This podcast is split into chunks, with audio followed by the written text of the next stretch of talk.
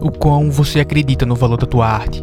Porque acreditar no valor da tua arte e no valor da tua criatividade é acreditar no potencial que ela tem. Mesmo se hoje não houver alguém para consumir o que você está criando, mesmo que ao se comparar você se sinta insignificante, acreditar naquilo que você cria é a sustentação de todo o processo. Acreditar no valor da tua arte é perceber que nada importa a não ser o próprio ato criativo. Mas apesar disso, acreditar no potencial que a tua criação tem não significa que tudo vai ficar bem. Não significa que os números não te atingirão. Não significa que as dúvidas não te atingirão. Significa que você vai resistir. Significa que você estará disposto a aprender enquanto caminha. Em outras palavras, aprender com os próprios erros. Significa que você estará disposto a sair do casulo para entrar em zonas desconfortáveis e desconhecidas por você. Acreditar no valor do que tu cria é o combustível para seguir tentando, tentando e tentando. Olá, meu nome é Gustavo e Processo Criativo, um podcast sobre arte, criatividade e como lidar com os medos, inseguranças e dúvidas do processo criativo. Porque você sabe que as coisas não caem no seu colo de mão beijada, mas você acredita no seu potencial. Mesmo você sendo consciente de suas habilidades, mesmo você sabendo que ainda há muita coisa para você melhorar, você acredita no seu potencial. Acreditar no valor da tua arte, acreditar no teu futuro. É saber que tua criatividade se molda e se fortalece a partir do quão você se dispõe a ela. Quantos nãos você está disposto a levar. Quantas frustrações você está disposto a viver. Acreditar no valor da tua arte é ver que quanto mais você resiste, mais corajoso e determinado você se torna. Acreditar no valor da tua arte e da tua criatividade é acreditar que ela pode ajudar outras pessoas. Você só precisa de oportunidades. Mas você sabe que elas não serão dadas a você assim, do nada. Você precisa criar suas próprias oportunidades. E mesmo tendo medo da rejeição, você aprende a pedir. Você aprende a se apresentar e falar como a sua criatividade pode ajudar o negócio de alguém, como a sua criatividade pode registrar um momento feliz de alguém, como sua criatividade pode fazer sorrir alguém. Daí, por acreditar na sua criatividade, você passa a acreditar em você, acreditar que você é capaz. Você começa a ir mais longe do que imaginou. E esse longe não precisa necessariamente ser alguma coisa extraordinária. Mas é que você sempre se viu pequeno demais, frágil demais, sem muita coisa a oferecer.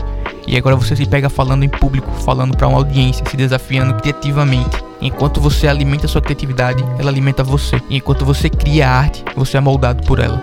Tudo isso que eu falei ilustra a transformação que acontece a qualquer pessoa que se joga de cabeça no mundo da criatividade. Esse ato contínuo de criar e de expor essas criações moldam quem você é. Mas se você cria, você sabe os benefícios desse processo. Você sabe que hoje você é uma pessoa diferente de como era quando começou.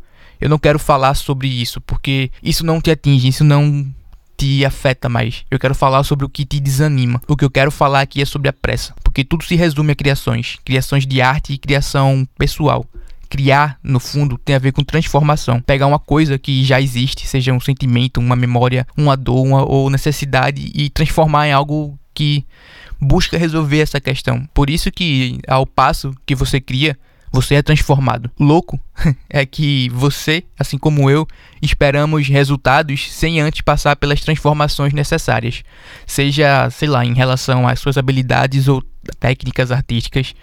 Tudo tem seu tempo para se desenvolver.